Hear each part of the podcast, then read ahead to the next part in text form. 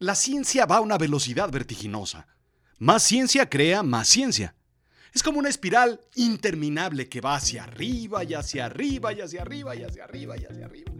Hemos creado máquinas que calculan y ahora piensan. La inteligencia artificial está aquí, pero ¿lograremos algún día crear una conciencia artificial? Conciencia artificial, creando el yo sintético. La realidad es la verdad, lo efectivo y con valor práctico, en contraposición con lo fantástico e ilusorio. Lo absurdo es extravagante, irregular, irracional, disparatado, puesto la razón, chocante y contradictorio. Bienvenido nuevamente, bienvenido otra vez. Estamos de vuelta en la temporada 8 a Azul Chiclamino, la realidad de lo absurdo. Yo soy Rodrigo Job y pues yo te cuento.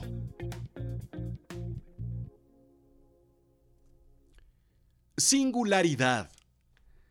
Ese es el nombre que le hemos dado al preciso momento en el que la inteligencia artificial alcanza a la inteligencia del ser humano. Ya no es discutible si sucederá o no, es discutible el momento, el año en realidad. Claro, debemos determinar primero qué llamamos inteligencia humana, porque es muy diverso el término.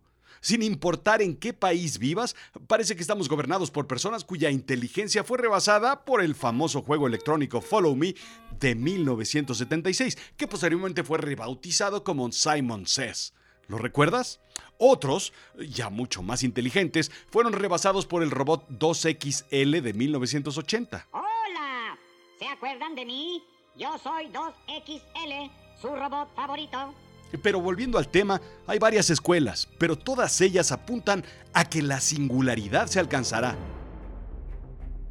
Según Ray Kurzweil, uno de los futuristas más conocidos será en el año 2029. Otros apuntan a la fecha más allá hacia el 2045, pero no es mucho más allá. It's in a lifetime, diría la generación X. Lo siento, baby boomers, tal vez ustedes ya no lleguen es un punto crítico para la humanidad.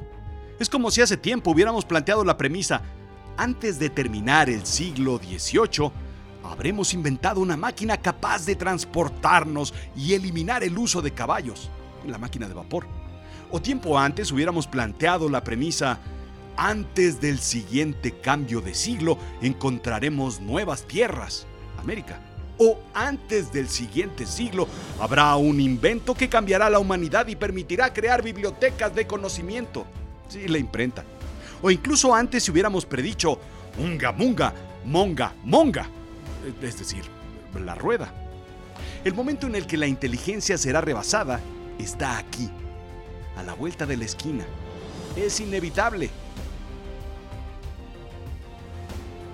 Sin embargo, hay algo que verdaderamente me intriga.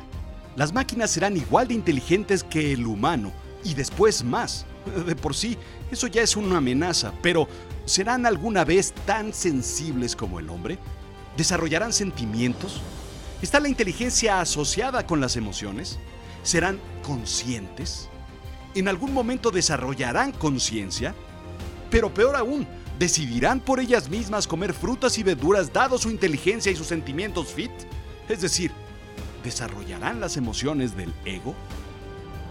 Hoy en día un sistema inteligente puede hacer recomendaciones. Cada vez puede hacerlo con mayor exactitud, es decir, es capaz de dar más detalles sobre una recomendación basada en el contexto real de la información. Por ejemplo, un sistema de recomendaciones de películas puede recomendarme qué ver basado en textos, reviews, valoraciones y otra información que yo introduzca, pero aún no puede hacerme recomendaciones basadas en empatía emocional. La inteligencia artificial puede, como una novia que tuviste en prepa, engañarte en lo que sabe, pero necesariamente generar una empatía emocional... Eh, sí, también funciona el chiste con exnovios el proceso evolutivo de la inteligencia artificial continuará hacia la denominada inteligencia artificial generativa, AGI o Artificial General Intelligence. Según McKinsey, esta es la inteligencia artificial que es capaz de aprender tareas intelectuales como los humanos. Según Wikipedia, sí, yo sé, es referencia menor, pero referencia a fin de cuentas, es capaz de que la inteligencia artificial aprenda tareas que un ser humano puede lograr.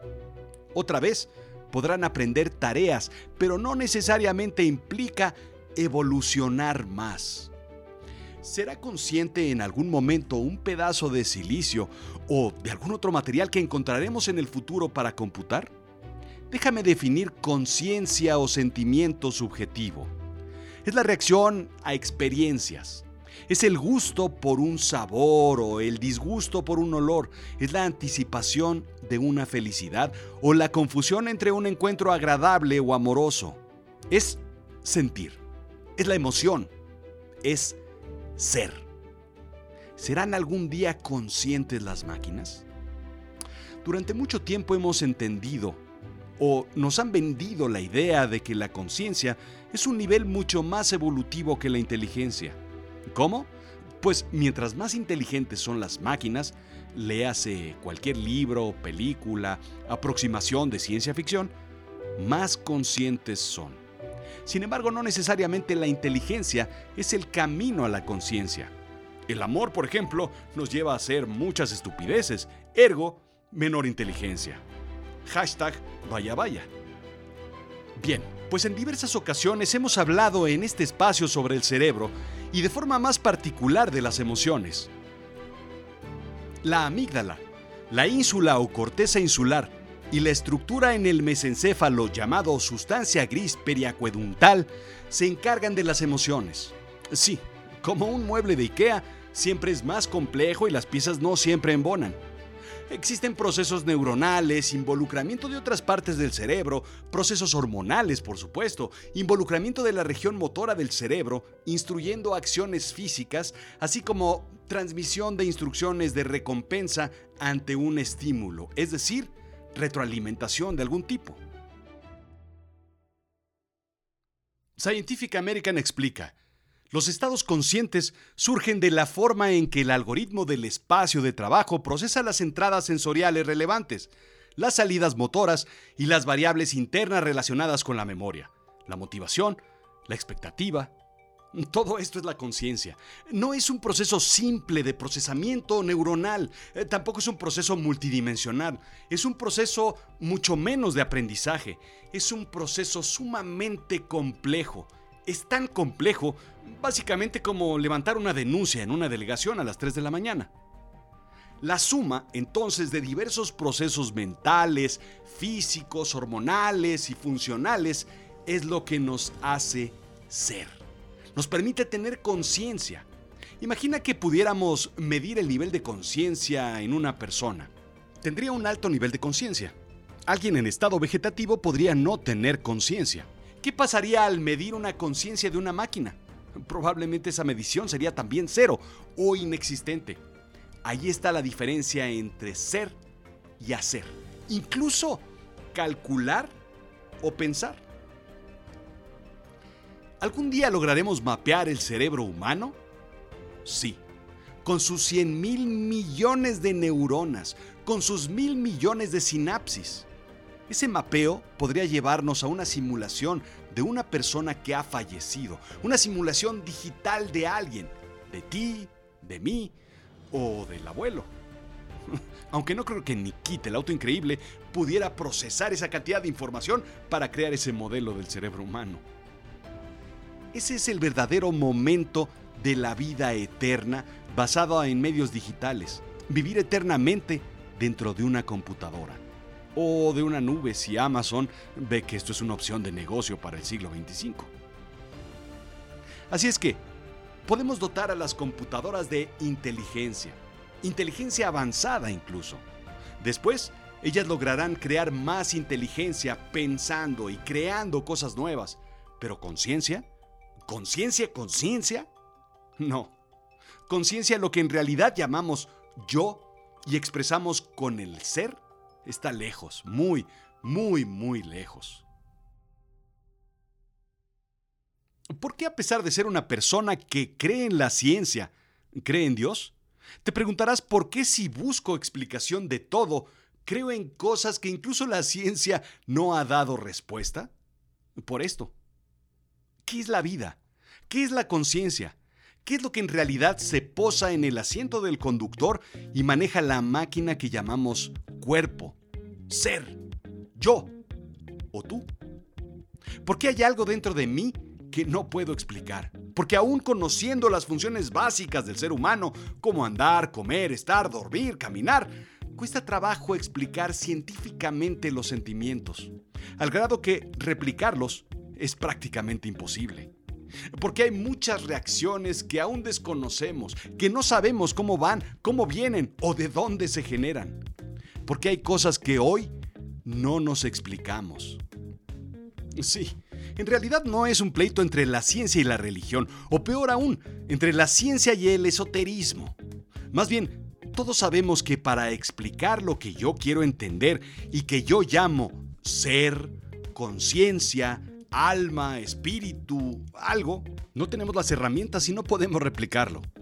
Porque tal vez somos tan ignorantes en realidad como lo éramos hace 100 años, o 500, o 1000, o 10.000, o 100.000. Tal vez el gran camino de evolución en el conocimiento que creemos es tan grande es en realidad como un pequeño paso de gallina, o a lo que en realidad nos hace falta recorrer para entender eso que hay dentro de nosotros. Falta mucho. Mientras tanto, y mientras nadie nos dé una respuesta, para mí es más divertido, más emocionante, más entretenido, pues seguir creyendo en lo que me dé la gana, mientras la ciencia no me provea con las respuestas concretas que yo quiero y que yo necesito. Al final prefiero creer que no saber. ¿Y tú? Esto fue Azul Chiclamino la realidad de lo absurdo. Yo soy Rodrigo Job. Sígueme en Instagram, en Twitter, Rodrigo-Job. Sígueme en Facebook, sígueme en YouTube. Sígueme, por supuesto, en azulchiclamino.com. Hay muchas cosas nuevas que estamos haciendo para este 2022 en Azul Chiclamino. Estamos entregando información, estamos haciendo cursos, workshops, estamos haciendo mil cosas.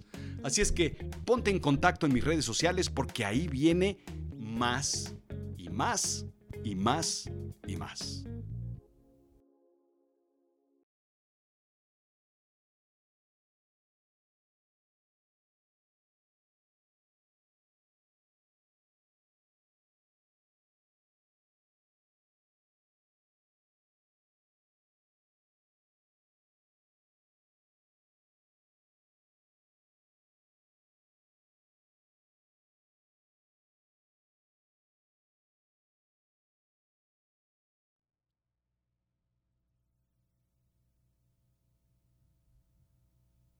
Eso.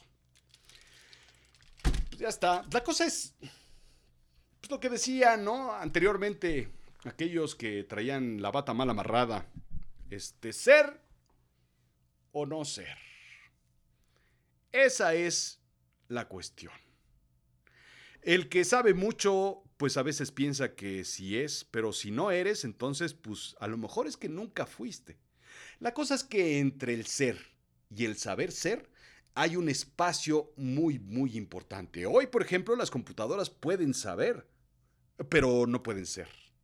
No pueden ser no porque no quieran, sino porque no hay la forma. Y además nosotros tampoco estamos así como que muy interesados en que sean, porque si queremos que sean, pues entonces, ¿qué vamos a hacer nosotros? La cosa es que sepan y que nos ayuden, pues a saber. Porque entonces, si ellas son y nosotros no somos, entonces, ¿qué es lo que va a suceder después entre el ser, el hacer y el poder?